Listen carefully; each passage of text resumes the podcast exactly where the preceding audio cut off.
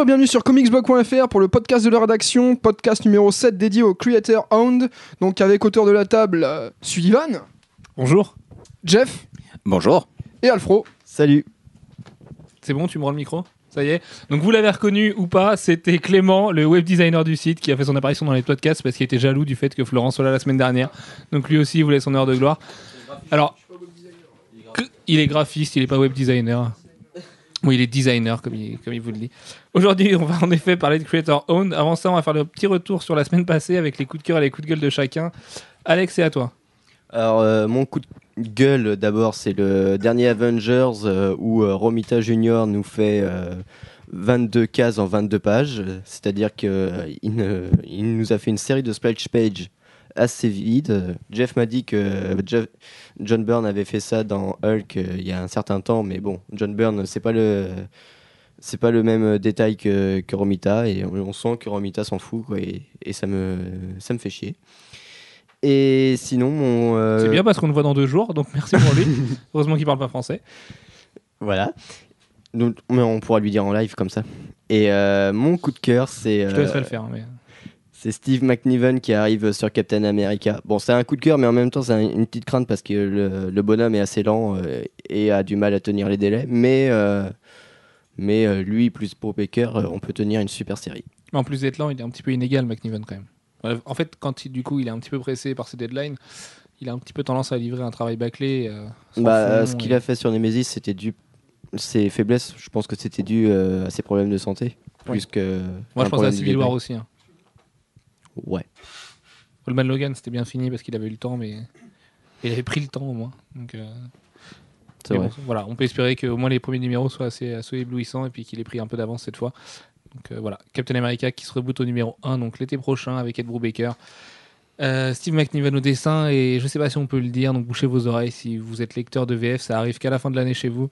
C'est Steve Rogers, c'est bon, je pense qu'il y a le personnel spoiler. C'est Steve Rogers qui revient dans le costume. A priori, donc euh, est-ce qu'il y aurait plusieurs Captain America? Est-ce qu'il y en a qu'un seul? Est-ce qu'il y a que lui? Ça, on le sait pas encore. Captain America Inc. Bah ouais, il y a un Captain. America Corps. Ouais, voilà, ouais. C'est une mini-série. Ouais, ouais. Une mini-série Captain America Corps, alors pourquoi pas. Euh, voilà, voilà. Bon, Jeff, je t'en prie. Non, bah non, non. Si, c'est bon. Coup de cœur, c'est bon. fait. Excuse-moi. Jeff, je t'en prie. Euh, ben moi, coup de cœur, coup de gueule, ça va être le même, euh, pour des raisons différentes. Euh, c'est Butcher Baker, The Righteous Maker, ça sort chez Image. C'est vrai qu'il a été longtemps teasé avant d'être annoncé et qui a été Ouais. lancé en grande pompe. Et euh, en gros, le pitch, ça va être un, un ex-super-héros. Alors, imaginez euh, soit Captain America, soit Superman, euh, mais qui est à la retraite. Quand on l'a on l'a envoyé, euh, on lui a dit de se retirer, en gros. Et euh, il est euh, tout seul dans un grand. Enfin, non, il n'est pas tout seul. Il n'est pas tout seul du tout, même. Euh, il, est dans un grand hôtel, dans une suite, et puis il y a plein de nanas autour de lui. Et, ben, on vient le chercher pour aller buter tous les vilains, qui sont que les taxpayers américains, les contribuables, financent depuis des années, et qui sont coincés dans une, une énorme prison euh, spécialement faite pour eux. Et euh, on vient le chercher pour ça. Donc c'est de la finesse euh, pure et dure. Ah, c'est de la finesse pure et dure d'un bout à l'autre. Euh, euh, c'est à la fois intéressant et puis euh, d'un autre côté, c'est quand même. je je sais pas jusqu'à quel point c'est intéressant. C'est ça qui m'embête. Et c'est très. Euh, c'est très démagogique dans le sens où il y a énormément de, de scènes de, enfin au moins au début en tout cas il y en a beaucoup de scènes de cul Euh, et C'est qui qui est, qui est derrière la série? Je trouvais que je sais pas. Euh, je l'ai lu ce matin. Je sais Euh, plus. C'est des gros noms, mais je sais plus non plus. Et c'est un. Voilà, je sais pas si le, le propos est à la, est à la hauteur. euh, par contre, c'est bien écrit. Euh, Il y, a, il y a une écriture à plusieurs personnes, enfin avec plusieurs, euh, plusieurs points de vue euh, successifs. Euh, Il y, a des- il y a des trames d'écriture qui sont intéressantes. Euh, maintenant, je sais pas jusqu'à quel point le, le vrai point fort de, de la série, c'est pas justement le sexe, juste le sexe. Voilà. Et graphiquement. Et un peu de violence aussi. Euh, graphiquement, c'est plutôt sympa. Enfin, moi, j'aime bien. Euh, c'est, c'est pas. Ça me fait penser à. Euh, je sais plus son nom. Enfin, peu importe. Et c'était donc, Joe Casey au scénar et Michael Alston au dessin. Je me suis un Voilà. peu d'internet, je suis Mm. désolé. Mais c'est bien Internet pour ça. Ouais. Donc voilà, c'était à Joe Casey. En fait, j'ai failli dire carré. Mm. et J'ai, Mm. peur d'avoir honte Mm. auprès des gens qui Mike donc, Joe Casey. C'est ça. C'est Joe Casey et Michael Alston. C'est tout du coup Pas, de, pas d'autres coups de cœur, pas d'autres coups de gueule? Euh, non, là, On parce passe que plein. Déjà, tu as un coup de gueule aujourd'hui, donc euh, c'est assez exceptionnel ce podcast. bah, c'est le même. Oui, Donc, bah oui. euh, mais pour, pour des raisons différentes. Et voilà. Ça marche. Quant à moi, mon coup de cœur, c'est la couverture de Paul Renault sur World of Mars 4. Ça va être, du coup, globalement, les couvertures de Paul Renault chez Dynamite, parce qu'il a aussi révélé celle de Vampirella. Bah voilà, c'est Paul Renault, il est trop fort, c'est trop bien. On- ça ça m'embête un peu en fait de le voir encore chez Dynamite. Quoi. Après, euh, de son propre aveu, la série est bien, donc euh, je vais peut-être du coup jeter un œil dessus. Mais euh, voilà, vite qu'il arrive chez Marvel, avec le page qu'on a vu chez sur X-Men.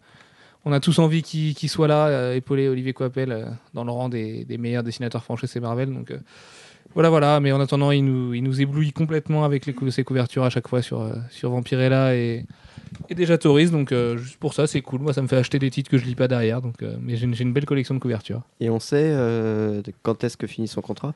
Ben non, en fait, alors ce qu'il nous avait expliqué à Lille, c'était qu'il s'était arrangé avec Dynamite pour faire du creator owned, justement. Oui, mais on l'a pas vu Euh, Mais arriver. on l'a pas vu arriver toujours. Donc pour l'instant, il fait ses couvertures, il fait ses couvertures. Je sais pas. Je sais que dans son contrat, il y a une histoire de, de page intérieure, donc euh, peut-être que les couvertures influent pas là-dessus. Mais peut-être que son projet Creator Own sortira bientôt. Euh, je l'espère au moins, mais non, pour l'instant, ça, ça a toujours pas l'air d'être fini pour Dynamite. Mais ça se passe mieux que, que ça pouvait se passer quand il faisait Athéna et ce genre de choses, quoi, qui étaient juste pas passionnantes. Donc, euh, J'ai juste un petit truc à rajouter. euh, on parlait des dessinateurs français. et Un autre, il y a Philippe Brionnes qui justement va faire la mini-série Captain America Corps. C'est vrai. Il l'avait annoncé à Lille aussi, d'ailleurs. Philippe Brionès qui est très bon et en plus qui est très gentil en plus comme, euh, comme mec donc euh, c'est Ah non, c'est très sympa ce qu'il fait. C'est un mec qui est quand même depuis longtemps chez Marvel maintenant. Euh, Enfin, depuis longtemps. Qui est depuis, déjà, déjà installé depuis un moment. Puis on lui confie des beaux projets à chaque fois. Donc, euh, En général, des mini-séries. Parce qu'il y a un problème de rythme bah ouais, au bout d'un certain temps. c'est assez Et ça se sent d'ailleurs en général dans les. Au fur et à mesure. l'avait fait aussi Ah, il avait fait-. C'était ouais. vachement bien. Ouais. Et puis X-Men, et puis ce genre de choses. Mon coup de gueule maintenant, euh, bah, en fait j'en ai deux, mais c'est deux tout petits coups de gueule, donc ça m'em- ça m'embête même un petit peu de les dire en tant que coup de gueule, mais c'est le trailer de Green Lantern, parce qu'il y a des points que j'aime pas du tout dedans. Alors euh, oui, bah, en fait ça a l'air très très hollywoodien, donc euh, je vais prendre mon paquet de popcorn et je pense que j'ai bien marré devant le film. Maintenant c'est pas ça que j'attends d'une adaptation d'Al Jordan. Et, puis du, du coup à cause de ça je trouve ça un petit peu dommage, il y a Clément qui me fait des signes un peu bizarres là. Voilà, je trouve le masque assez ridicule, donc comme tout le monde l'a dit sur la toile. En fait, je sais, je sais pas ce qui cloche dans ce match, mais dans ce masque, pardon, mais il y a un truc Les qui cloche. pupilles. Ouais, les pupilles et le fait que ça descende sur le nez, peut-être, je sais pas. Enfin, du coup, ça serait que les yeux, ce serait ridicule aussi, mais vraiment, hein, je trouve, trouve qu'il y a un vrai problème avec le masque. Euh, je trouve Sinestro super rigide aussi. Alors, je sais pas si c'est les effets spéciaux qui rendent ça. Euh, en dehors de ça, bah voilà, ça a l'air de vraiment jouer sur le ton de la comédie. Ryan Reynolds, euh, je le trouve toujours pas bon en tant qu'Al Jordan, mais bon, euh, on s'en contentera parce que maintenant, maintenant, on sait que c'est lui. Les effets spéciaux ont l'air plutôt pas mal, sinon globalement, ça a l'air de y avoir beaucoup d'explosions. euh, on a un plan très Michael Bay à la fin avec plein d'explosions, ce genre de choses. Le minigun, euh, ce qui est assez jouissif, tout ça. Donc je sais pas trop quoi en penser, mais euh, ça- je suis pas particulièrement rassuré en fait, comme, euh, comme pouvait le dire Annie la semaine dernière. Je m'attends à, à peu près à la même chose qu'Ator, quoi. C'est un film euh, qui joue sur la comédie, sur l'action, dans lequel on se marre, et puis. Moi, moi, je suis quand même plutôt rassuré parce que, enfin, moins catastrophé que qu'avant le Mais on voit trailer. pas Blake Lively déjà, donc euh, ça Ouais, aide. c'est- ça aide. si on la voit une seconde et demie dans une robe. Et non, oui, pas catastrophé. Non, mais c'est sûr, le film ne sera pas une catastrophe, hein, je pense, loin de là, mais est-ce que ce sera un- une très bonne adaptation, euh, comme peuvent l'être Iron Man et d'autres films? Je sais pas. Et je pense pas. Et mon autre petit coup de gueule, du coup, c'est le relaunch de Cap, euh, parce que je trouvais ça vachement bien, moi, qu'il soit Bucky dans le costume et que Steve soit le super soldier. Euh, j'a- J'adorais surtout Steve en super soldier, en fait. Donc, euh, le retrouver, voilà, revenir, j'ai l'impression qu'on voilà, on fait juste un gros pas en arrière. Donc j'espère que ce sera bien amené. Nous on a un petit pronostic à la rédac vis-à-vis de ça. On n'arrête pas d'en parler avec Alex. On pense que tout ça sera la suite en fait de, les conséquences de Fear Itself. Que Bucky fera quelque chose dans Fear Itself. Alors, qui meurt ou qui trahisse les gens, on sait pas. Récemment, euh, Jeff me le disait tout à l'heure en off que les Vengeurs l'appelaient euh, le traître quand il, voyait sa version de lui du futur. Donc peut-être que ça découlerait de là, je sais pas. Toujours est-il que moi je pense vraiment qu'il y aura des conséquences pour Bucky et je pense peut-être plus à sa mort qu'à une traîtrise. Donc euh, voilà. Bucky, mort, euh, Steve qui revient dans le costume pour mieux, euh, pour mieux chapeauter tout ça, ça peut pas être trop mal. Clément, arrête ça tout de suite s'il te plaît.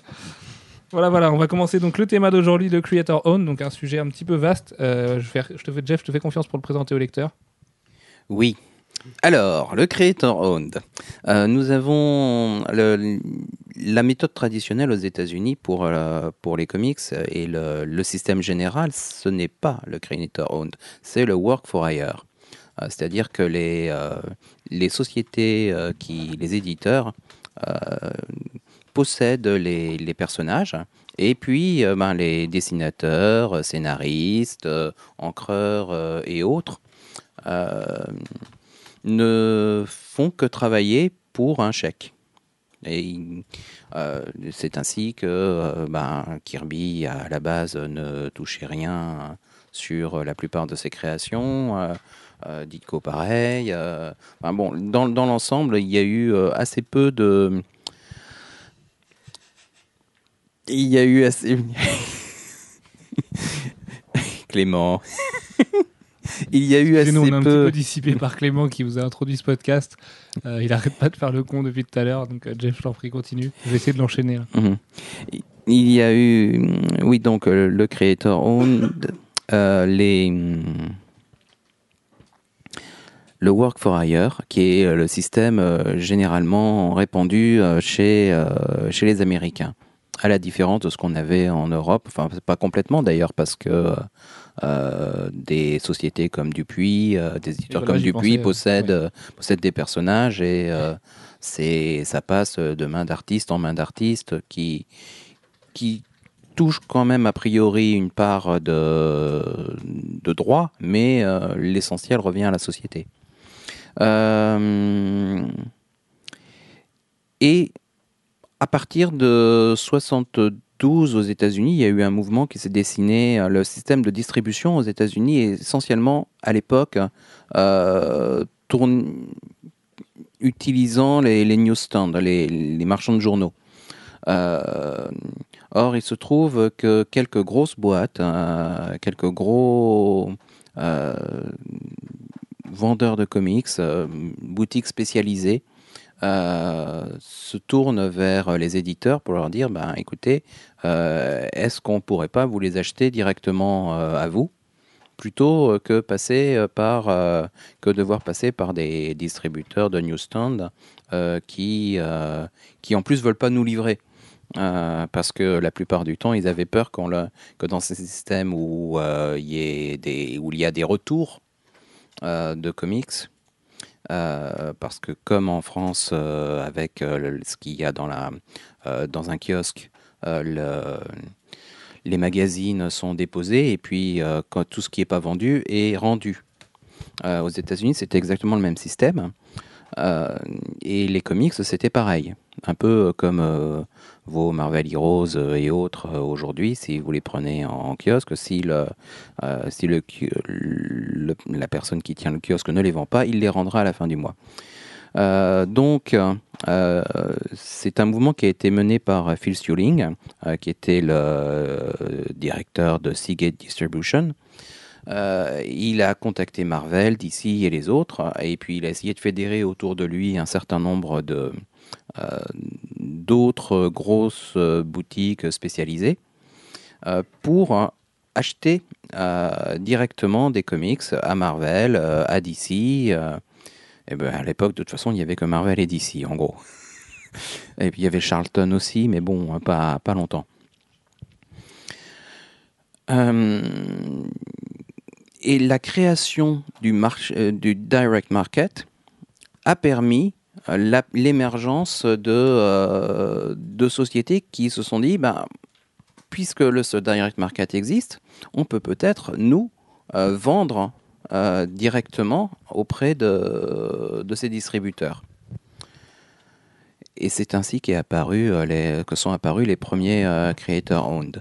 Euh, Est-ce que historiquement, tu sais lequel est considéré aujourd'hui comme le premier creator owned ou les premiers creator Ah, owned en fait, il y en a plusieurs, mais euh, il y en a certains qui, da- qui prédatent quasiment euh, l'apparition des, euh, euh, d'une distribution un peu parallèle via en parallèle à Disney, euh, que je racontais Disney Marvel. Euh, C'est un peu la même chose maintenant. Oui, maintenant c'est la même chose, mais à l'époque non. Euh, c'est, il y a par exemple euh, Hollywood qui avait publié euh, Whitsand, qui est un magazine qui n'est pas de l'underground. Un- À l'avant, avant il y avait l'underground qui avait des réseaux complètement parallèles. euh, avec une distribution très très très euh, sporadique, très aléatoire. Euh, et puis il n'y avait pas de, distribution parallèle pour, pour du comics mainstream qui ne serait pas contraint par les règles du Comics Code, mais euh, qui resterait malgré tout un co- comics relativement mainstream. Euh, donc l'un des premiers exemples, c'est effectivement le Whitsand, qui, est un des tout premiers euh, euh, creator owned. Mais en gros, Whitsand à la base, c'est Hollywood qui publie un magazine pour ses copains et les copains de ses copains. Euh, et puis il se trouve que dans ses copains, euh, il y a un certain nombre de, de gens qui travaillent dans des boutiques spécialisées. Euh, à côté de ça, il y a eu Star Reach, qui a été une, une tentative justement d'utiliser le réseau de, distribu- de redistribution directe qui venait d'être créé, qui est une initiative de, de Mike Friedrich, qui était un scénariste chez Marvel auparavant, euh, qui avait aussi travaillé euh, au- avec euh, euh, Martin Goodman, le fondateur de Marvel, euh, et Anciennement Timely, anciennement Timely, devenu Marvel, euh, enfin anciennement Timely, anciennement Atlas, devenu Marvel, Voilà.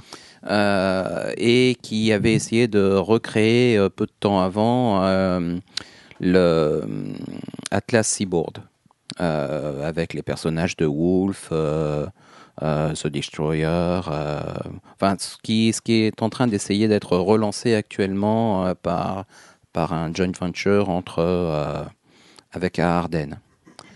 Et hum, ben, ça, ça avait été un échec en grande partie. Et l'un des traits euh, caractéristiques de euh, d'Atlas Seaboard, c'est que Martin Goodman avait été obligé, pour euh, faire venir des créateurs, de leur proposer d'une part des tarifs très élevés et d'autre part un intéressement sur les ventes et sur et la propriété des personnages éventuels. Euh, bon, en fait, ça n'a pas marché du tout, euh, mais c'est normal. À l'époque, il y avait quasiment le, le seul vrai marché, c'était quasiment que le, que le kiosque. Le reste était vraiment trop microscopique. Mais avec ce système-là, on est super proche de ce qu'on fait aujourd'hui, en fait. Chez Icon, par exemple. Euh, bah, on va y arriver. De toute façon, ça, ça va très vite se mettre en place. Bon, Star Reach est la première vraie tentative de, de créer un, un vrai magazine euh, avec un vrai réseau de distribution parallèle. Il n'est pas du tout distribué dans les kiosques, à la différence d'Atlas Seaboard. Euh, il est uniquement dans les, magazines, dans les magasins spécialisés, donc à travers le réseau du direct market. Euh, c'est le précurseur. Ça va durer trois ans à peu près, avec environ 18 numéros, euh, un, un petit frère euh, qui s'appelle Just Imagine. Euh, et puis, c'est à peu près tout. Derrière ça, il va y avoir un premier vrai comics mainstream qui va être Nexus Magazine,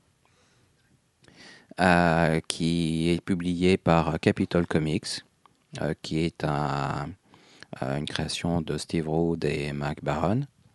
euh, qui est du super-héros SF, euh, euh, enfin c'est du comics mainstream, c'est le premier vrai comics mainstream euh, utilisant euh, le, le réseau euh, de Direct Market. Puis ben, après euh, leur, leur premier magazine euh, en noir et blanc, ils lancent une gamme en couleur, ils créent Badger. euh, et puis il y a quelques autres boîtes qui se créent euh, dans la foulée, Pacific Comics euh, en particulier, avec euh, Alien Worlds, euh, dans lesquels on va voir apparaître très rapidement euh, le Rocketeer de Dave Stevens. Euh,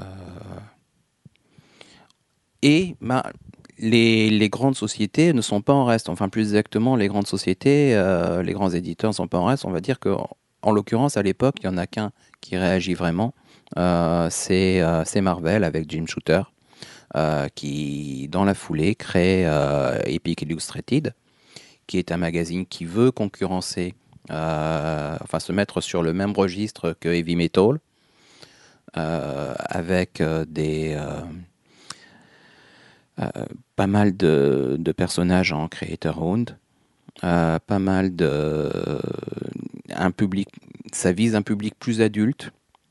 Euh, ça n'empêche pas qu'on va vite euh, pour pouvoir fournir le, volume nécessaire, on va vite faire appel euh, à des artistes, des auteurs euh, qu'on connaît déjà, euh, et parfois même à des personnages qu'on connaît déjà, puisque dans, dans Epic Illustrated, on verra euh, apparaître euh, The Last Galactus Story, écrite et dessinée par John Byrne, par exemple Que tu aimes beaucoup. que j'adore. Mais voilà. Et puis, dans la foulée, Marvel va aussi créer Epic. Epic Comics, dans lesquels on verra des titres comme Dreadstar ou euh, euh, Alien Legion ou ah, c'est une série de je me souviens plus Très peu bien. importe. Enfin, y a, y a- toutes ces séries-là sont en creator owned. C'est tellement en creator owned que euh, à un moment, euh, Starling va partir euh, de euh, de Epic Comics euh, avec son Dread Star sous le bras et euh, le finir chez euh, chez First Comics, qui fait partie des des sociétés qui se sont créées à ce moment-là. Il y a eu Capital City, Capital Comics, il y a eu euh, euh, Pacific Comics, First Comics, euh, qui se sont créés à cette époque-là et qui Eclipse Comics aussi, euh, qui ont eu pas mal de succès. Euh, D'ailleurs, au sujet d'Eclipse, il est possible qu'ils aient créé, euh, qu'ils aient commencé peut-être un tout petit peu avant euh, euh, Capitol Comics, parce qu'ils ont publié le début de la, de la saga de Dreadstar. Et ouais, non, c'est possible que ce soit un tout petit peu avant. Ça marche. Aujourd'hui, où est-ce qu'on en est justement dans les, dans les Creator Owned? Parce que là, tu nous parles de l'histoire des Creator Owned, comment ça arrivé? Quel Bah. est l'état du Creator Owned en 2011 En 2011, je sais pas. Euh, en 90, il y a une bombe euh, qui tombe sur le sur le marché du creator owned. C'est euh, Image, euh, qui est à la fois une une révolution et une destruction. Parce que les auteurs euh, stars de, de Marvel à l'époque, que sont euh, Jim Lee, euh, euh, McFarlane, Eric Larsen, Delkion, enfin Delkion il rejoint le wagon un peu plus tard, Marc Silvestri, décide, et Rob Liefeld, et Valentino, c'est Jim Valentino, je sais plus.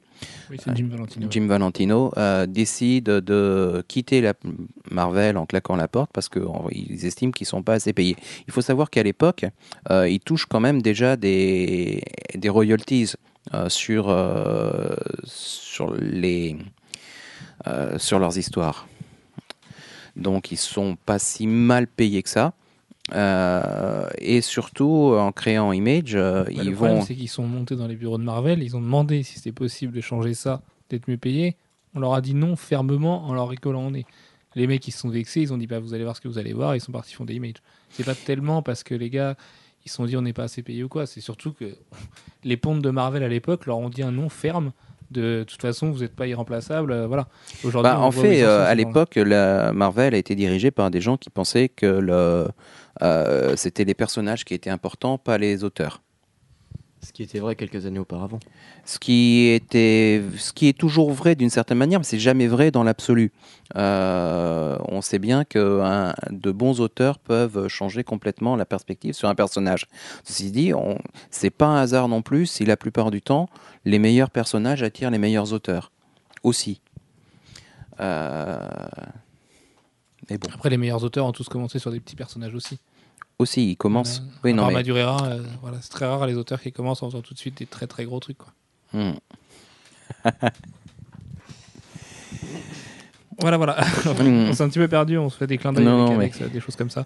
Euh, donc ouais, donc on parlait donc de la bombe image dans les années 90. Donc Dans le les années de 90, Spawn, ben, la bombe image euh, va, va cannibaliser complètement le marché. C'est-à-dire qu'avec les, les auteurs stars euh, et leurs séries, avec leurs 52 couvertures variantes, euh, tout, le, tout le marché euh, du comics américain euh, va euh, être cannibalisé par, Image et en particulier le marché des, indépendants, auxquels peu vont survivre, euh, que ce soit Eclipse, First, qui étaient des sociétés qui existaient depuis déjà une dizaine d'années, peu vont survivre à la bombe Image. Euh, en gros, euh, Marvel et DC ont survécu. Et Marvel et DC ont repris le dessus, de plus. Là, voilà, c'est un peu la raison pour laquelle les années 90 sont risibles aujourd'hui. Dans les années 90, bah, les auteurs ont déserté et on s'est retrouvé avec du coup. c'est impossible de vous décrire ce qui vient de se passer. On s'est retrouvé avec Image qui a fait qu'à lancer un spawn euh, qui, a, qui a tout, qui a tout cassé. À l'époque, voilà, on voyait fleurir des projets qui aujourd'hui sont risibles, mais bon, euh, ah, c'est pareil. Chez Spawn, seul, euh, chez Image, pardon, seul Spawn a survécu.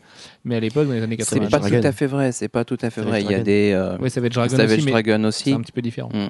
Euh, et puis on voit, bah, en fait, Image, après avoir été le chantre de, euh, du Creator Owned, euh, c'est aussi fait le, euh, le pratiquant hein, de, euh, bah, de pas si Creator Owned que ça. C'est là où on en est aujourd'hui, en fait. Bah oui et non, c'est-à-dire qu'aujourd'hui Image, euh, tous les titres quasiment sont en Creator Owned. Oui, mais ce que, en fait, c'est assez vicieux comme, comme principe, puisque tous les, les trois premiers mois en fait, d'exploitation, donc souvent les trois premiers numéros, parce que souvent c'est mensuel, ne reviennent absolument pas dans les poches de l'auteur. Tout va chez Image, et mhm. donc chez Monsieur McFarlane. Et euh, c'est à partir du troisième mois où ça devient vraiment du creator own. Donc si le mec se plante au départ, ben c'est pas grave, parce que ça va dans la poche d'Image et pas chez lui. Voilà. Donc c'est ce qu'il expliquait. C'est ça, c'est de ça dont Bendis voulait pas. C'est pour ça que Bendis allait voir ailleurs. Et euh, c'est ça, c'est ça que donc Kirkman a bien voulu. Et c'est pour ça que dans une interview de Comic Box, si je dis pas de bêtises, McFarlane balance beaucoup sur Bendis. Et on sens Kirkman parce qu'il dit de Kirkman qu'il était capable de vivre trois mois sans salaire pour être riche aujourd'hui, alors que Mhm. Bendis a préféré tout de suite se jeter sur un salaire, euh, euh, un peu un CDI euh, chez Marvel. Quoi. Mm, Oui, en même temps, euh, il a commencé euh, Powers chez Image. C'est vrai. Avant de euh, déménager chez Marvel. avant de déménager. Mais c'est ça, le, le creator own, c'est euh, je prends ma, je prends mon euh, mon personnage, euh, mon idée, et puis euh, je l'emmène à droite et à gauche. Il y a des titres euh, comme euh, Usagi Yoimbo ou euh, ou euh, qui ont connu euh, quatre éditeurs différents. Euh, et c'est toujours la propriété euh, de Sergio Aragonès ou de je sais plus comment il s'appelle. Euh, bref. Ça marche.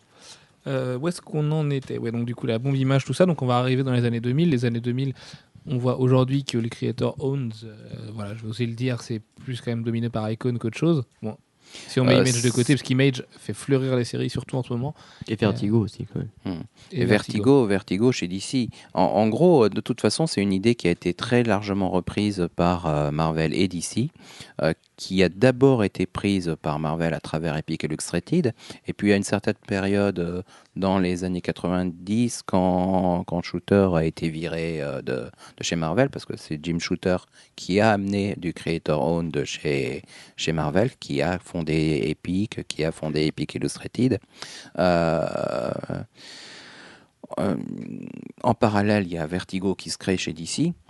Mais bon, Epic a été supprimé. Et aujourd'hui, le l'héritier de, de ce qu'était Epic, c'est Icon chez Marvel, effectivement. Et il y a, y a d'excellents titres, en particulier euh, Criminal, euh, euh, Scarlet. Scarlet, Le Miller World, le fameux. ouais, Incognito. Qui casse. Voilà. J'ai perdu le nom de ce Mm. troisième alors qu'on a Mm. par exemple parlé tout à l'heure Nemesis. Donc oui, oui, bah oui. Il y a, beaucoup, il y a énormément de titres chez Icon aujourd'hui, beaucoup de petites perles. et tout, tout ce que fait ah, le créateur de Kabuki, euh, David Mack David Mack, oui. Mm. Ça, ça apparaît également chez Icon. D'accord. Voilà. Euh, mais bon, le, le plus gros producteur de, de Creator Owned aujourd'hui, c'est probablement euh. DC. Ah Euh, D'accord. bah, ça dépend si, si on compte en nombre de séries ou en nombre de séries continues. Euh, chez Image, il y a beaucoup de séries qui, qui commencent, euh, qui ont trois, deux numéros, trois numéros, euh, quatre numéros. lancé, euh, Euh, Voilà la fameuse, euh, le fameux pourquoi du comment du trois numéros euh, qui vont chez, dans la poche de ton McFarlane. Quoi. Mhm. Mais puis il y a, il y a beaucoup de trucs sans lendemain. Euh, alors que chez, chez DC, à travers Vertigo, ben, en règle générale, on est sur des séries qui sont beaucoup plus construites, qui, qui sont sur la durée, ce qui, ce qui fait d'ailleurs souvent partie de la politique de DC. On préfère euh, investir sur, euh, sur des choses en dans lesquelles on croit et tenir un certain temps pour que les lecteurs euh, viennent à la série. Et souvent avec des, des- des principes de base assez originaux. Est-ce que tu connais le statut d'Avatar aujourd'hui vis-à-vis de ses créations? Est-ce que les créations Avatar sont, sont leur suis- propriété ou sont les propriétés des auteurs? Je pense que je ne pense pas que la- les personnages euh, appartiennent en tant que tels euh, aux, auteurs. Il y a- des droits de. non, Ah, On le rappelle, non, Avatar, c'est pense- l'éditeur de. No Hero, Black Summer, euh, Crossed, euh, donc beaucoup de Warren Ellis, beaucoup de Garcenis, beaucoup, Beaucoup, d'Alan Moore. beaucoup d'Alan Moore. euh, Donc je pense quand même qu'il y a un gros, gros, gros euh, pourcentage qui revient aux auteurs. Euh, maintenant, je suis pas certain que qu'Avatar se contente d'être une boîte postale. Non. Euh, pas pas, du le, tout. c'est pas le genre de la maison. hein. Non. Avatar, derrière ses atours de petites boîtes euh, mignonnes, euh, c'est une espèce de grosse machine. On sait que les auteurs n'ont pas le droit de se parler, par exemple, entre eux, entre les scripts et, et le dessin. Enfin, c'est assez, bizarre, la politique d'Avatar, mais euh, ça veut, ça veut pas sortir. ça- Enfin, quand on signe des gens comme Garcenis, Warren Ellis ou Alan Moore, pourrait penser qu'on mette ces, ces titres en tête de gondole partout. Et en fait, c'est pas du tout la politique d'Avatar, qui est assez discret dans ses publications. Euh, on trouve pourtant beaucoup de qualité là-bas. Euh, D'ailleurs, ils, Warren ils- Ellis s'éclate chez Avatar. mais- Ouais. ils viennent de changer de système de distribution puisqu'ils ont et avant ils avaient leur propre système et ils viennent d'adopter celui de Boom Studio. D'accord, ok. Donc ce qui prouve que c'est pas une si petite boîte que ça. Oui, voilà. Mais il faut essayer de vendre aussi à un moment donné. Quoi. Quand on a des titres d'une telle qualité, enfin, je pense à No Hero par exemple, euh, ou Black Summer, qui sont vraiment très bien les deux. Euh, il avait fait un Conan-like aussi, euh, j'ai perdu le nom. Wolfskin. Euh, Wolfskin, Wolfskin. ouais, avec euh, Gianluca euh, Pagliarini et, et Juan Roserip. Euh, Juan Roserip aussi qui aime bien Avatar d'ailleurs. Donc euh, ouais, ouais, non, non, je pense pas qu'Avatar soit, soit une petite boîte. Ignition City, qui est une très bonne série Ouais, aussi. Très bonne série aussi. Mhm. ouais. Avec, bah, avec, euh, Gianluca Pagliarini. Anna Mercury, euh, plus SF. euh, voilà, bon, bref. Mais euh, jetez un coup d'œil, si vous aimez les séries adultes, euh, sortir un petit peu des super-héros de temps en temps, jetez un coup d'œil au, au répertoire d'Avatar, vous pouvez- il y a de quoi vraiment s'éclater. quoi. C'est Neonomicon dont on parlait l'autre jour dans le Sans, sans parler de. Lady Death, euh, voilà, qui sont du, du, les- du avatar de base, Mhm. euh, où l'argument essentiel, c'est Lady Death et son tout petit euh, soutien-gorge. Et son tout petit shirt. Et son Euh, tout petit... les oui. différents types de creator own, justement, on va y revenir.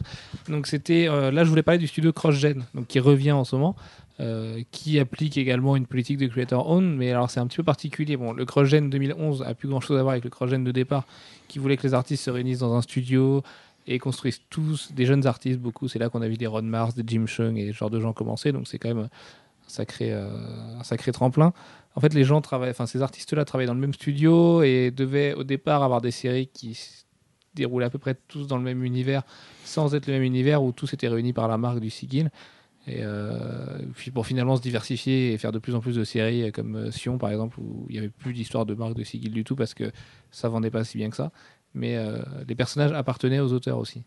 Est-ce que tu peux nous parler de CrossGen un petit Euh, peu, je suis pas sûr que les personnages appartenaient aux histoires. Il y, avait une partie Voilà, c'est Euh, y avait- un petit peu la même euh, qu'Avatar du coup. Il y avait une partie chez, chez auteurs. CrossGen. Chez CrossGen, c'était vraiment un univers. Et c'était un univers qui avait été pensé euh, par euh, le, par le créateur, par certains des créateurs de CrossGen. Euh, ils avaient un plan, ils avaient un plan qui était à peu près sur 5 ans euh, par, rapport, euh, par rapport aux différentes séries qu'ils avaient imaginées. Et les personnages centraux étaient la propriété de, CrossGen. Maintenant, ça n'empêche pas qu'il y a eu ensuite d'autres choses qui ont été créées, euh, qui n'étaient pas forcément dans l'univers euh, CrossGen en tant que tel, euh, qui, qui ont été publiées par, par CrossGen. Et du coup, oui, là, on était dans du Creator Owned. Pour finalement, en plus, euh, la triste issue qu'on leur connaît, pour être Ah. acheté par Disney et puis dormir pendant 5 ans. Et aujourd'hui, ça revient, quelques séries reviennent, mais euh, on est loin des. Enfin, si vous, si vous regardez, par exemple, sur la, la page du site officiel de CrossGen, c'était une bonne trentaine de séries. Aujourd'hui, il y en a combien qui sont revenus? Il y en a 3, 4 Il y en a deux. Oui, il y a Rose et Sigil pour l'instant, mais il y en a d'autres. Rose qui et vont arriver. Sigil, et- mais on peut penser qu'effectivement, euh, il va y avoir d'autres euh, d'autres ballons d'essai de, de fait. Ceci dit, euh, pour l'instant, en tout cas, la qualité là. Ouais, les deux valent le coup. Mm. hein. Les, les deux numéros 1 valent vraiment le coup. Il faut dire qu'ils sont aidés. euh, c'est des bonnes équipes aussi dessus. Quoi. Quand on a Mark Waid, c'est un certain gage de qualité. Bah, mais- Mark Waid, c'était le créateur originel de, de Rose. Euh, et bon, il n'a pas été rejoint par Butch Geese qui était au dessin, mais le, le dessinateur qui, qui s'occupe de Rose euh, en ce moment, euh, bah, c'est tout à fait honorable et c'est un peu dans le même esprit. Donc, euh, non, c'est très sympa comme série. Ça marche. Une question qui revient souvent, est-ce que les. bah, du coup, on y a un petit, peu, répondu dans le coup de gueule, le coup de gueule tout à l'heure. Est-ce que les creator own peuvent être un échappatoire pour les créateurs? Donc, Paul Renault, lui, nous disait, comme on l'a dit tout à l'heure, que lui qui était un petit peu, euh, pas saoulé, mais qui n'était pas euh, fan de dessiner des épisodes de Bouche-Trou, de Athéna ou de faire quelques épisodes de Red Sonja par-ci par-là et d'être coincé dans son contrat avec Dynamite et ne pouvant pas travailler pour les deux, les deux majors, euh, il a demandé en fait de s'arranger avec Dynamite pour finir ses épisodes en creator owned et au moins pouvoir se faire plaisir avant d'avoir le droit de partir officiellement chez Marvel. Donc est-ce que toi tu penses Jeff que le creator owned est un échappatoire? Bah, dans ce cas-là, oui, mais c'est parce que son contrat, euh, c'est le problème des contrats d'exclusivité qui font que tu es obligé de prendre des personnages qui te plaisent pas forcément. Même en dehors du contrat d'exclusivité, je pense par exemple à des auteurs comme Mark Millar. Euh, Aujourd'hui, ce qu'il fait, c'est bien meilleur chez Icon que chez Marvel. J'ai l'impression, moi, moi qui aime vraiment bien le bonhomme, qui aime bien le scénariste, qui est à peu près tout lu de lui et qui lirait sûrement tout de lui, euh, je le trouve vachement bridé par l'univers Ultimate, par exemple. Alors même s'il a aidé à le fomenter, à faire de l'univers Ultimate ce qu'il est aujourd'hui, je trouve que ces Ultimate Avengers sont juste pas bons parce qu'il est bloqué par des personnages et bloqué par un univers. Quand on lui laisse les clés de son truc qui construit tout de A à Z, ça donne quand même des récits, à l'exception des Mésis qui est pas terrible, qui sont vraiment honnêtes. Ouais, mais c'est sur quatre épisodes ou sept ou voilà, c'est- tout de suite beaucoup plus limité. C'est-à-dire que tu as pas, il n'y a pas tout un bagage à transporter. Euh, c'est sûr que se payer euh, 130 numéros des Ultimates, euh, c'est plus compliqué à gérer ensuite. Euh, et puis il y a des, y a des nécessités euh, commerciales qui sont pas les mêmes. Euh, il faut, il faut sortir en mensuel. Il faut, euh, il faut produire, il faut produire. Et euh, je pense que les séries euh, principales, euh, le, Work for Hire, que ce soit pour Anerelis ou pour ou pour Garcenis ou pour n'importe quel autre auteur, c'est forcément quelque chose qui va moins les les faire vibrer que que leur propre personnage. Ça leur permet aussi d'évoquer d'autres euh, d'autres problèmes, d'autres histoires. Je pense à Bendis et Malayev, là, qui après avoir fait Spider-Woman et Daredevil et donc Moon Knight bientôt, ont vraiment des super-héros. Bon, même si on est dans des, dans des super-héros un petit peu torturés, un petit peu sombres, quand ils vont faire Scarlet, ça lui serait rien à voir. C'est juste une fable politique, en fait, d'une femme qui veut faire la révolution. C'est a priori, ça leur permet à eux de se lâcher et de faire des récits qui Ça leur parlent permet de se lâcher, ça leur permet d'aborder des thèmes qu'ils ne peuvent pas aborder euh, dans le cadre des comics mainstream. Euh, tout simplement parce que ça serait à la fois il faut, il faut suffisamment d'action dans les comics mainstream pour que pour que ça passe.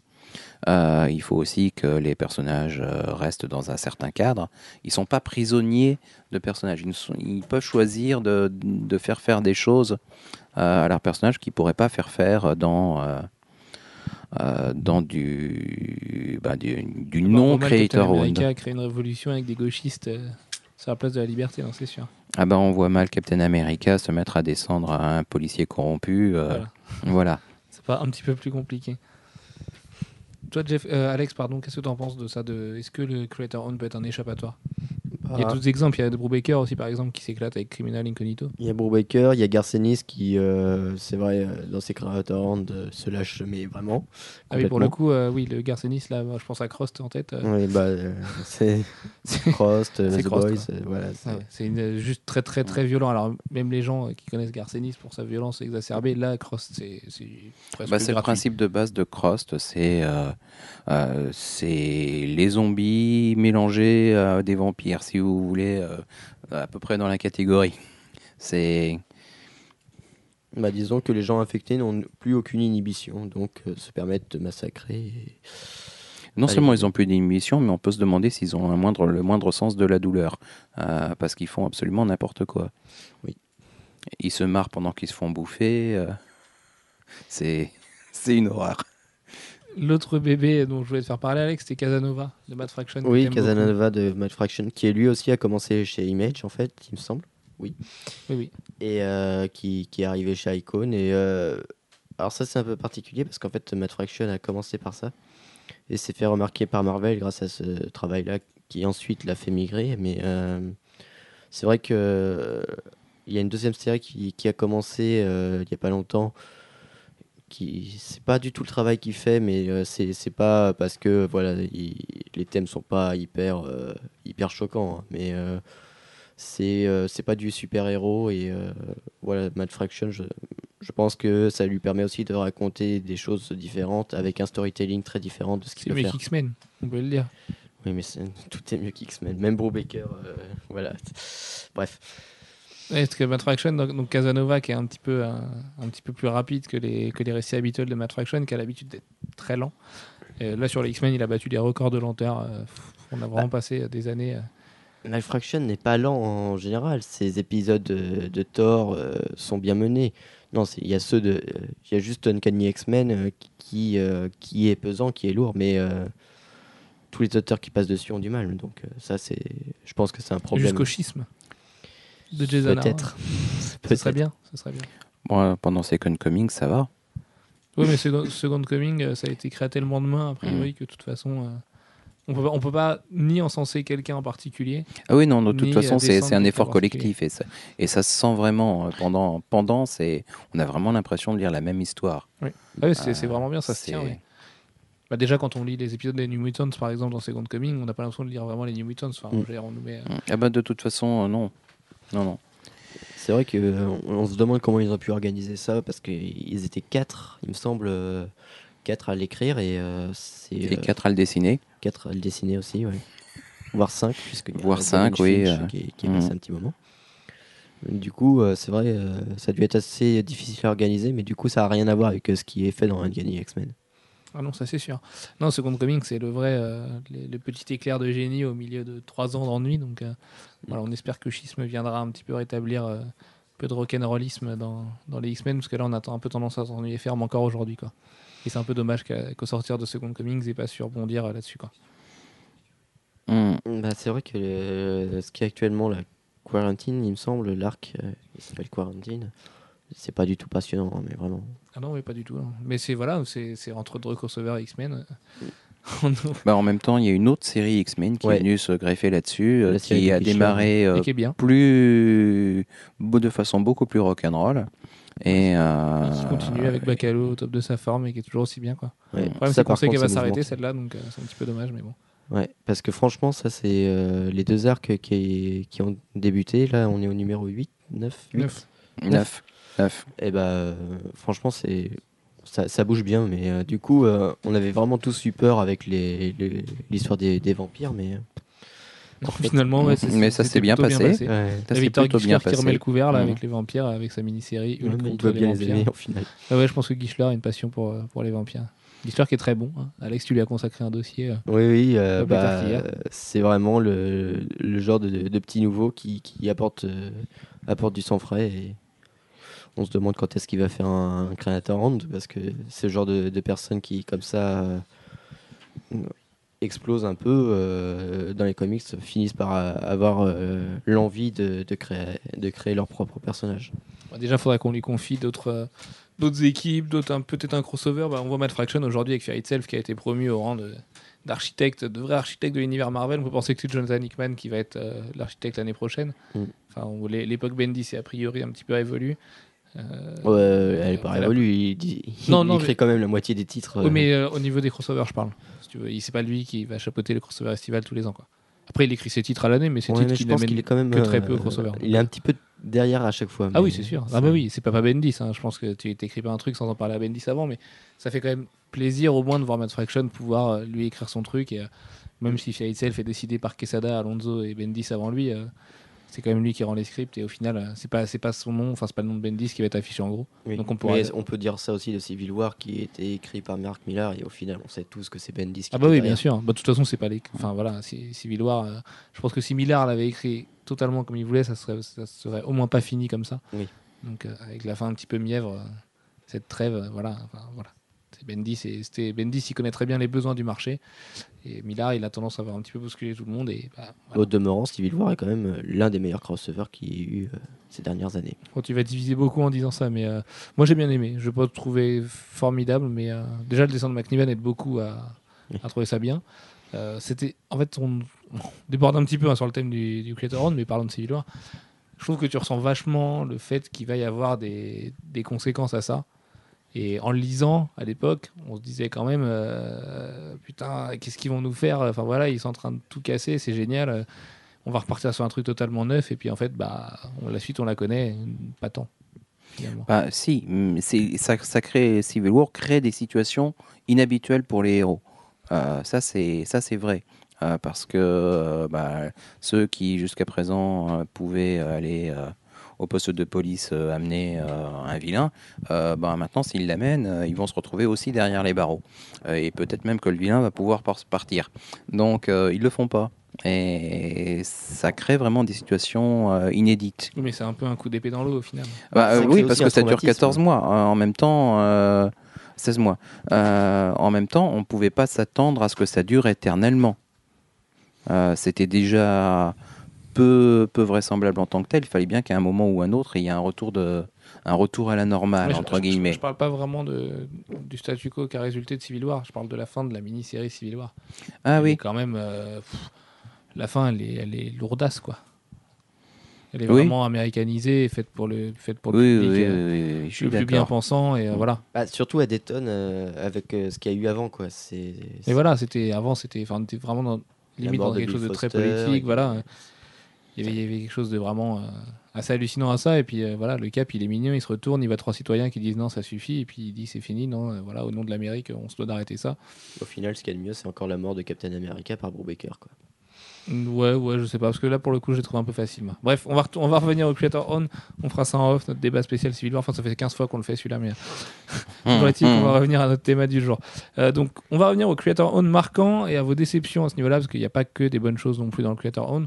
Donc, vos 3-4, sé- les 3-4 séries que vous avez préféré euh, lire là-dedans. Alex. Alors, euh, ces derniers temps, euh, je dirais bah, facilement Kikas parce que bah, voilà, c'est ça fait beaucoup de bruit, mais pas euh, peut-être parce qu'il y a eu du marketing, mais parce qu'aussi euh, c'était vraiment très bon. Et euh, je dis ça alors que je n'aime pas du tout le dessin de Romita Junior, mais là-dedans, il est vraiment très bon aussi. Bah, il prend son temps dans Kick-Ass, ouais. On a l'impression Ouais. d'avoir le Romita Junior des années 80, euh, celui, Ah ouais, celui qu'on aime bien. ouais. Puis euh, je pense qu'il y a aussi un effet ancrage chez Romita Junior qui gâche beaucoup son dessin. Mais bref. Et ensuite, D'ailleurs, les couleurs de Kick-Ass 2, bon, j'en parlerai juste après, hein, mais les couleurs de Kick-Ass 2 sont magnifiques. Je te fais confiance. Et euh, ensuite, euh, qu'est-ce qu'il y a eu de vraiment marquant? Bah pour moi, euh, ensuite il y a toute la gamme euh, Vertigo parce que vraiment là-dedans, ils se déchirent tous. euh, Fables, euh, Unwritten, enfin. Preacher, Preacher, Preacher. Sandman. Je Preacher. Oui, Sandman. Là, je suis d'accord avec Sandman. Euh, sinon, euh, je sais pas, il y en a. Ça arrête pas chez, chez Vertigo les, les séries de qualité. Euh, je- là, je les ai pas en tête en fait parce que. iZombie en ce moment, qui Zombie, est une très bonne série. Euh, Il y a Unwritten, effectivement, American Vampire. Les American. Euh, Brothers aussi qui font des merveilles. On a, on a tendance à un peu les, les ça oublier. Les Jonas Brothers. Ah, les Luna Brothers. Ah dont oui, on mais, parle très euh, rarement, mais qui font des trucs géniaux. Gilles, si tu te reconnais. euh, euh, non, mais c'est. The Sword, Girls, Ultra. Euh, ouais, non, ce sont d'excellentes séries. Euh, On vous les conseille, hein, ça sort chez Delcourt. Bah, au moins. euh, mais ça, c'est chez Image. Donc, bah oui, oui. Mais bon, du coup, c'est Mm. du Creator. Ah, c'est du Creator, absolument, oui. Non, mais je sais pas pourquoi je pensais qu'on parlait de Vertigo. Vrai, on parlait de Vertigo, excuse-moi. C'est moi qui ai voulu. euh, Donc, Vertigo continue Preacher. Euh, Hellblazer, alors il y, a- il y a un statut qui est particulier chez Vertigo parce que certains personnages font. euh, Partie de la ligne. Font partie de l'univers d'ici. ouais, Ouais. C'est le cas de Hellblazer. Madame Xanadu, Death de Sandman qui. de Sandman euh, qui, qui est extrait de l'univers euh, d'ici, mais qui a été tellement transformé que, euh, et qui a amené un univers tellement plus large Mm. euh, derrière que bah, ça reste du creator owned. Mais, Mais elle est revenue Euh, ensuite euh, chez DC. bah oui, mais les personnages appartiennent à DC. Ouais. Et euh, sinon, euh, il y a, d'autres personnages. Bah, Jonah Hex a, a subi ce, ce balancement aussi parce qu'à un moment il était chez Vertigo, il me semble. Ou devait aller chez Vertigo. Enfin bref, euh, il savait pas trop quoi en faire. Et euh, mais chez Vertigo, oui, c'est vrai que Euh, Madame Xanadu, euh, Madame. Xanadu, Oui. qui était une excellente série aussi, euh, qui est un personnage de l'univers euh, magique de DC. Ah pardon. Ouais, je voulais juste moi dire que Vertigo, euh, et j'ai l'impression que d'ici, c'est pas trop quoi en faire en fait. En fermant Wildstorm, là, ils se sont posé la question de savoir si c'était une bonne idée de fermer Vertigo. Du coup, euh, bah, on nous a mis Death dans Action Comics. Alors, ok, mais non.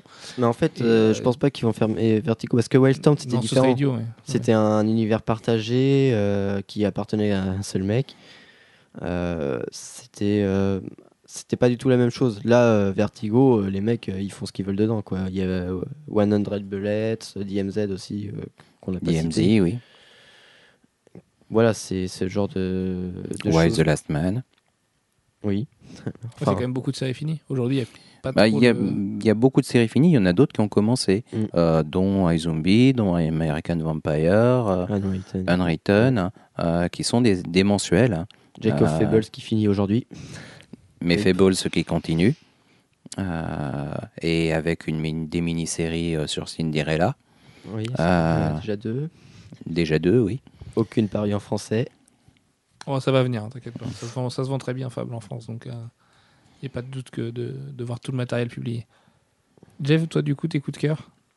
Euh, sur euh, du Creator Owned, Ouais. euh, Sandman, enfin on parle d'ancien ou de récent De tout. Allez. Euh, de tout. Euh, Sandman. Euh, Dreadstar. Dreadstar, oui, bien Forcément. sûr, oui, forcément, c'est excellent. Mais bon, ça fait très longtemps que c'est pas que c'est pas sorti, donc euh, voilà. Et puis en France, je pense qu'on On peut se toucher. Oui, je crois, oui. Je pense. Euh, très bientôt, euh, chez chez qui d'ailleurs, chez Image, non, chez IDW, Non, chez The Breed, tu dis Breed. Ouais. Ouais, très bientôt, Breed. Euh, et ça sera d'autres. euh, Précipitez-vous dessus euh, sur le Book of Genesis. Breed Book of Genesis.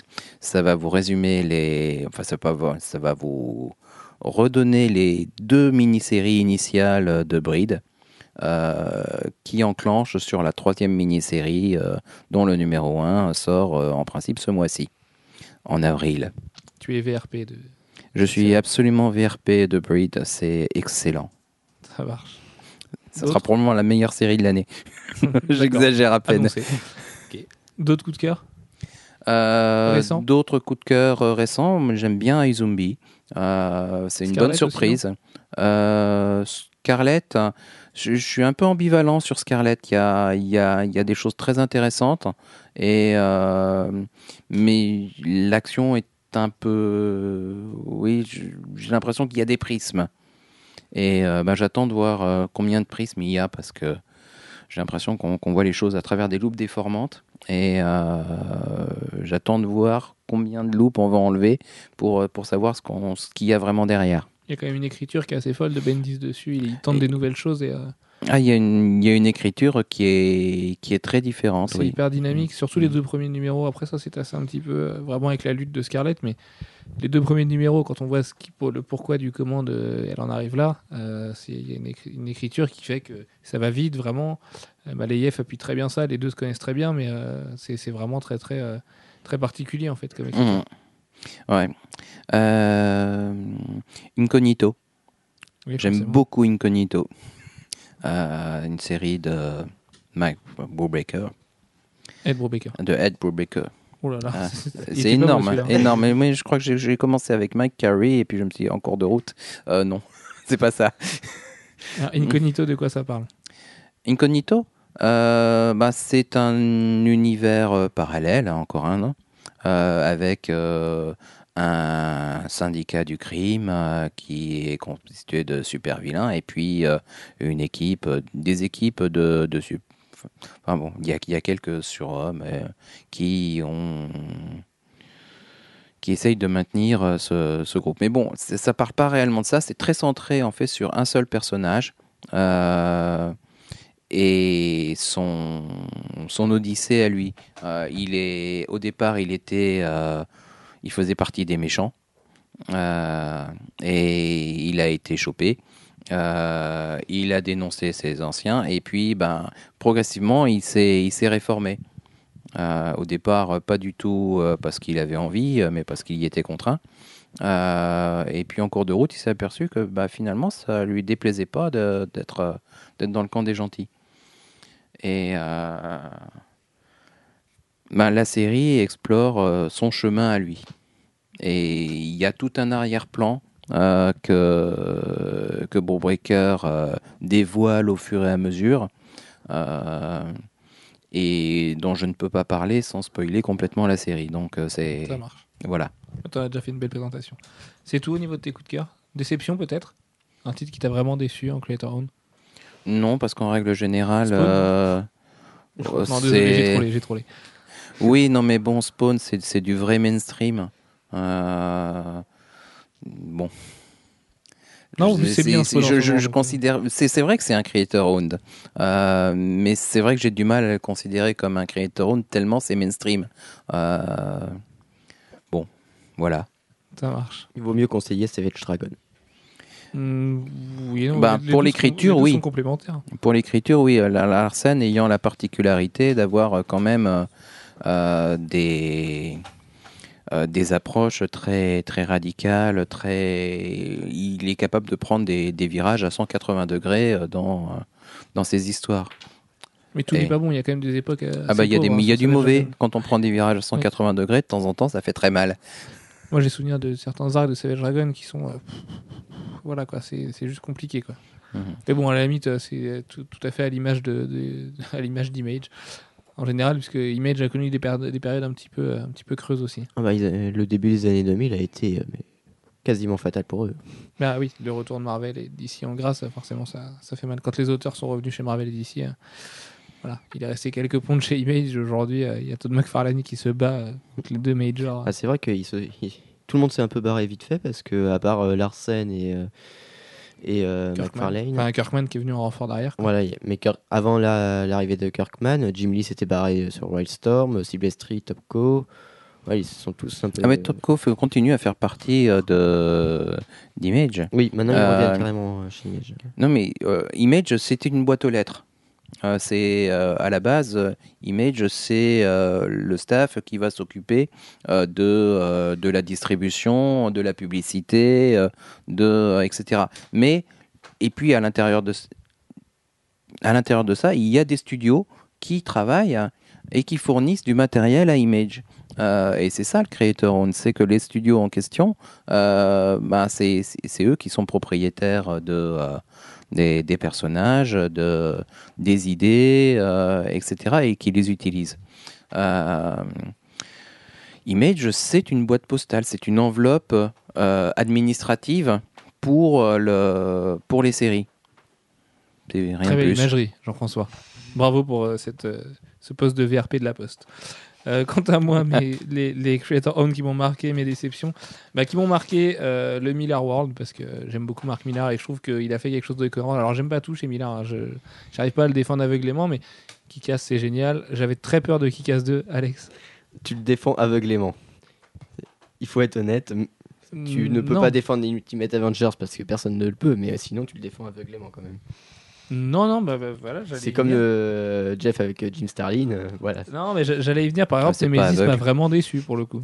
Tu vois, Nemesis, euh, le cliffhanger à la fin, ou le twist cliffhanger, je trouve tout pourri. C'est déjà vu 20 fois. On a l'impression de regarder une mauvaise série télé sur M6, une, espèce de série allemande qui sort de, de nulle part. Enfin voilà, non, non, c'était juste. Ou la deuxième saison de euh, Prison Break. si on- Ou la deuxième saison de Prison Break, ouais, voilà. C'est un peu comme si le mec il partait au Venezuela et qui se faisait retrouver dans le même épisode par un mec euh, qui a pris un taxi. Bref, un truc un peu obscur comme ça. Non, mais ouais, non, non, euh, Nemesis par exemple, c'était vraiment pas bon, mais Supérieur, ça part sur des putains de bases avec euh, Lenny Liu. C'est vraiment super bien. Euh, Cinquième numéro euh, fini dessiné par Lenny Liu aujourd'hui ou hier. hier. Hier. Et euh, ouais, ouais, non, non, supérieur, c'est vraiment, euh, vraiment quelque chose de, de bien. Euh, il essaye de faire son super-héros à lui. En fait, j'adore le, l'approche qu'a Millard de l'enfance et de la construction d'un adolescent, tout ça. Euh, il revient toujours à ça et je trouve ça juste passionnant, en fait, le, le thème qu'il a fait. Alors là-dessus, il s'est déjà loupé. 1985, c'était pas terrible, par exemple. Oh, c'était intéressant, mais ouais, c'était pas euh, transcendant. Je préfère le côté qui casse, tu vois, qui est vraiment euh, Nickelodeon, 90s, euh, truc. Tu vois, c'est notre génération à fond et du coup, c'était, c'est vrai que c'était génial. Moi, j'avais très peur pour Kick-Ass 2. Finalement, euh, alors, à part le fait que chaque numéro met 4 mois à sortir et que ça accouche dans la douleur, je trouve ça pour l'instant pas mal. Alors, c'est hyper convenu, vraiment. Euh, voilà. Alors, on s'attendait à un truc en lisant le premier épisode, c'est exactement ça qui se passe derrière. Mais il arrive à placer des références super marrantes. euh, la qualité des dialogues est toujours là. Romita Junior me déçoit pas du tout. Voilà, c'est, on se marre, euh, c'est, c'est ancré dans ce que Millard sait faire. C'est un mec qui sait sentir à l'époque et qui sait fait, il sait quel comics il faut faire à quel moment. Et rien que pour ça, euh, ben voilà. Sauf pour Nemesis où il s'est loupé. Euh, mes déceptions, non, mes autres coups de cœur, parce que j'en ai pas mal en fait. Scarlett, bah moi j'adore Scarlett parce que Bendis Maleyev c'est le meilleur duo du monde, donc forcément je trouve ça génial. Un petit peu déçu là aussi par la fin quand même. Enfin la fin, l'espèce de fin du dernier numéro sorti la semaine dernière. Euh, qui conclut le volume 1 en fait. Alors sans trop le conclure en plus parce qu'il y a la preview du 6 derrière, mais bon bref. Euh, je trouve ça super bien amené. Euh, c'est rare que les Américains parlent de politique avec autant d'aisance en fait. Euh, alors pour le coup c'est presque... C'est des- rare qu'ils en parlent tout court. Oui voilà. Voilà, là, enfin, coup- sauf, euh, sauf euh, comme euh, dans Butcher euh, The Right Use. Bah là c'est euh, pareil, ça tombe dans les mêmes travers, c'est que c'est un petit peu démago- En fait c'est un petit peu facile quoi. C'est un petit peu de la politique. Je dirais pas bas du front, mais euh, la politique facile quoi. On, Bah, est, autrement, on est en- loin de. en politique, il y a Brubaker qui fait ça de façon très fine dans Captain America. Voilà, et c'est pour ça d'ailleurs que Captain America est super intéressante. Mais euh, je, je veux dire, on parle de politique sans effleurer. Enfin, on parle de grandes idées, tout ça, et on parle pas des campagnes financées par Kadhafi et ce genre de choses quoi. On va pas aussi loin que ça, mais. euh, c'est assez, c'est assez bien vu dans l'ensemble, Scarlett. En plus, bah, Malayev qui est au top du top. Mes déceptions, bah, moi, Incognito. Alors, je suis désolé parce que j'adore Ed Brubaker aussi, mais Incognito, je sais pas, ça passe pas. Alors, pourtant, j'ad- j'adore le duo. hein. J'adore Sean Phillips, j'adore Ed Brubaker, j'adore Criminal, vraiment. Mais euh, d'ailleurs, je trouve que Criminal tend un petit peu trop parfois ce vers Sin City, mais euh, c'est moi qui lui reproche ça.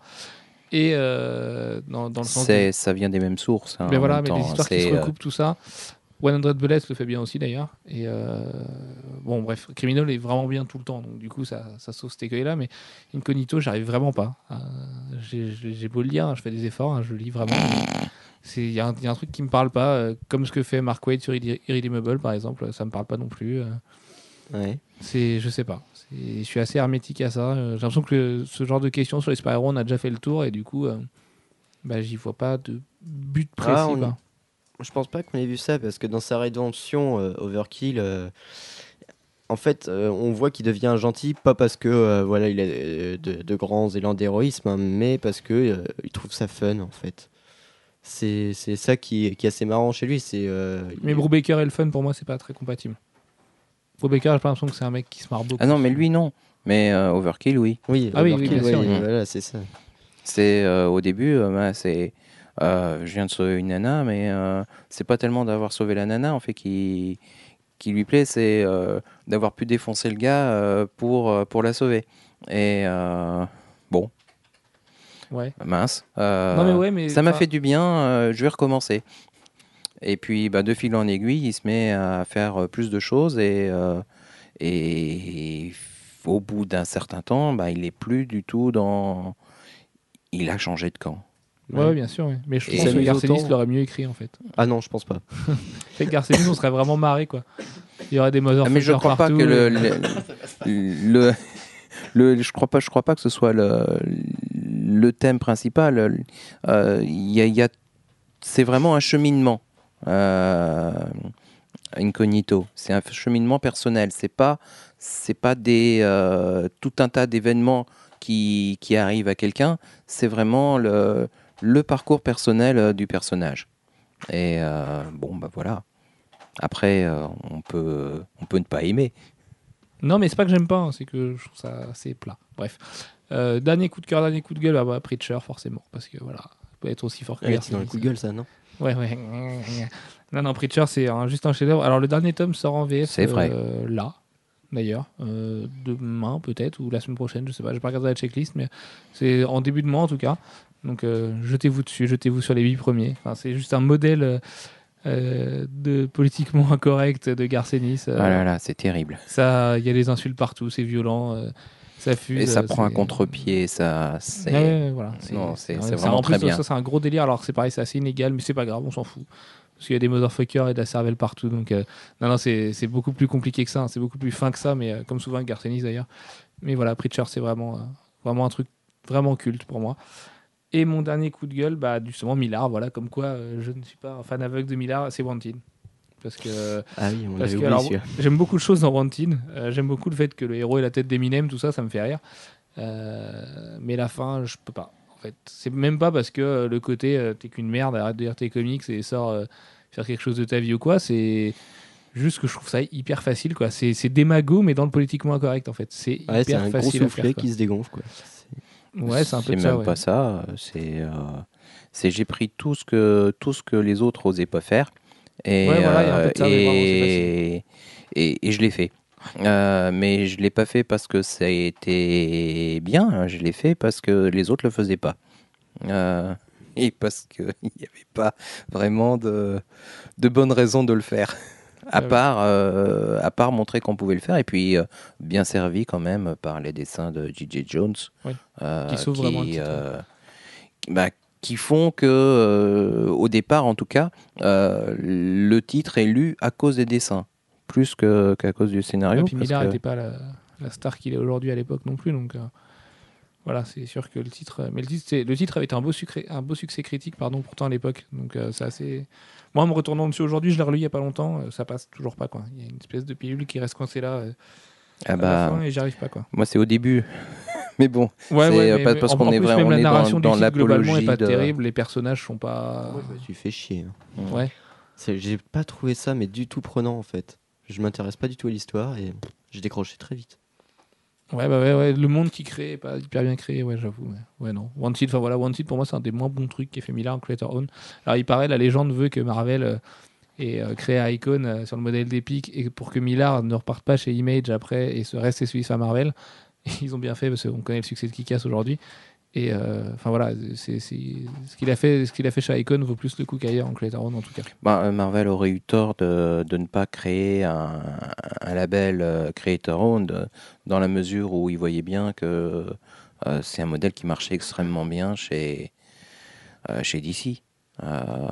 Pourquoi se priver d'offrir à, des, auteurs qui sont déjà chez soi la possibilité d'avoir leur propre personnage et leur propre série euh, sans aller euh, chez le concurrent Parce qu'évidemment, s'ils vont chez le concurrent, ils vont peut-être avoir aussi la tentation de faire autre chose chez le concurrent.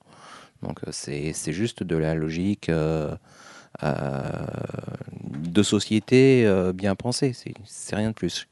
D'où le fait qu'on va peut-être voir apparaître Morning Glories d'ailleurs chez Marvel. Qui ferait un. Un transfuge Un depuis trans- chez Image, Ouais. c'est ben, le, Ça fait partie oui. des euh, bah, Powers, c'est ça. hein. Infinite Euh, Vacation aussi, on parle beaucoup d'Infinite Vacation Ouais. qui arriverait chez Marvel aussi, enfin chez Icon du coup. Oui. Parce que Nick Spencer, euh, il amène ses bagages. Bah, c'est déjà arrivé avec Casanova, en fait, qui, euh, qui est une série qui a d'abord été euh, publiée chez Image, qui a été rééditée chez Marvel et euh, qui, dont la suite se fait euh, chez, euh, toujours chez Marvel à travers, le- à travers Icon. Donc euh, maintenant comme que Marvel a l'air décidé à mettre euh, beaucoup d'espoir sur Nick Spencer, euh, Mm. ça, ça semblerait juste logique. Ouais. après, je pense qu'il a un nombre de numéros obligatoires quand même à rendre pour Image. Mais une Oui, fois bah que oui, ça priori, sera oui. fait, Au moins les trois premiers, hein, les, les fameux trois premiers chez Image, ouais, faut ça se fassent là-bas. Donc, sinon, ça- McFarlane il est pas content. Et quand McFarlane il est pas content, bah, il fait les figurines moches, donc forcément, va pas falloir trop le vexer. Non, et puis après il accuse tout le monde. Il pète Voilà, il pète un câble et il dit que les autres c'est des connards, tout ça. Bref, euh, question bête du jour. Est-ce que vous préférez voir votre auteur préféré créer un univers ou une série de toutes pièces? Enfin, je, je comprends même pas ma question en fait. là.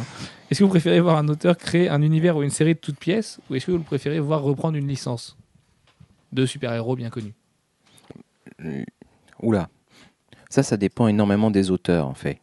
Euh, Il y en a certains qui sont très à l'aise pour créer de nouveaux univers, de nouveaux personnages. Euh, Il y en a d'autres, ils savent pas.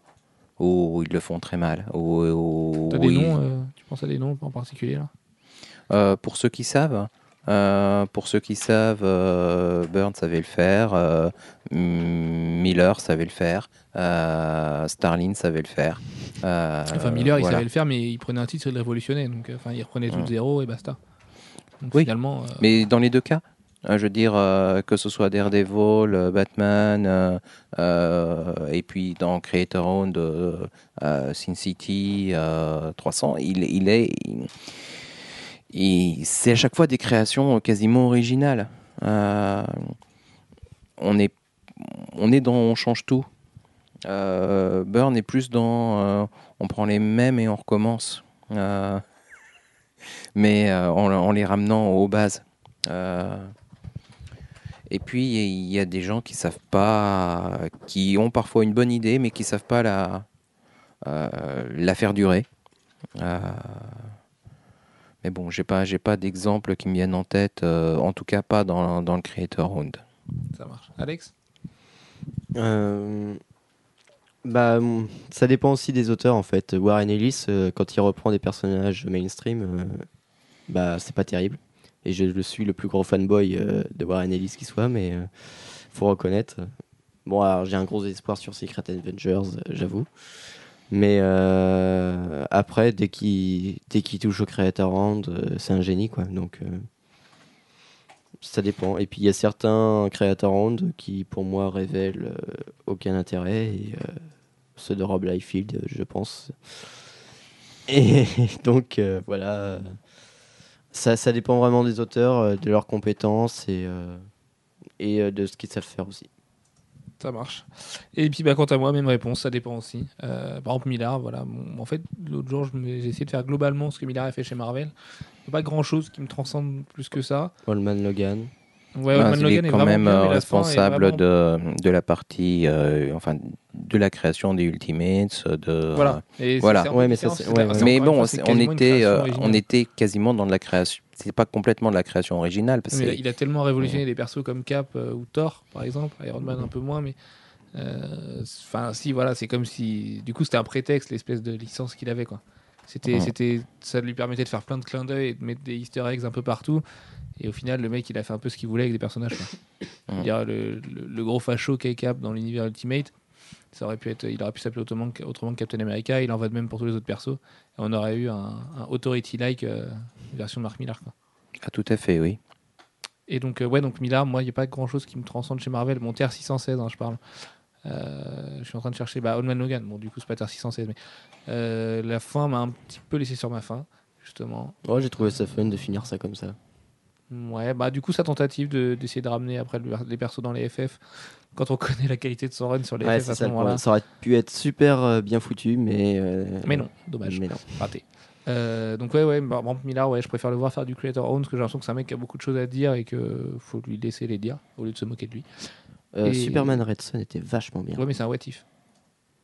Ou un Elseworld, peu importe. Donc, euh, du coup, du coup, c'est encore une fois un peu compliqué.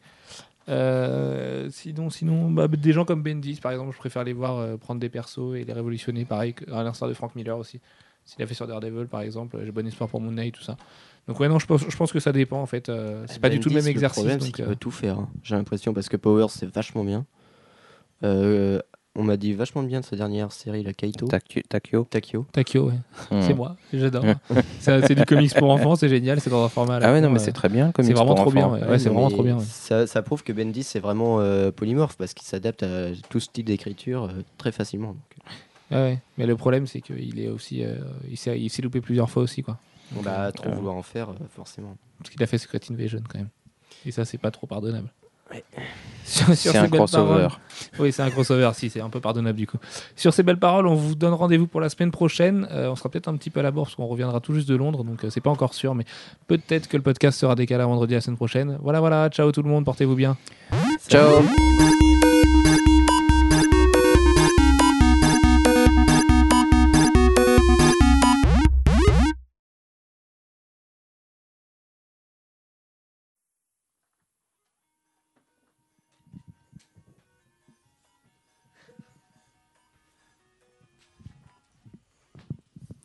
Bonjour et bienvenue sur comicsblog.fr pour le podcast de la rédaction.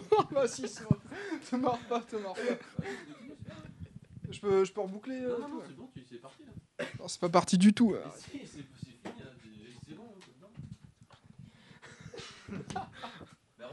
Mais oui. Bonjour et bienvenue sur Com... Ta gueule, arrête de... Je vais le faire. Je vais le faire là, attends. parce que- Bonjour et bienvenue sur comicsblog.fr pour votre rendez-vous hebdomadaire. N'importe quoi, c'est quoi ce gros plagiat de merde? On va se faire attaquer en justice Bonjour et bienvenue sur comicsblog.fr pour votre euh, rendez-vous hebdomadaire. Je, je sais dire que ça. Bonjour.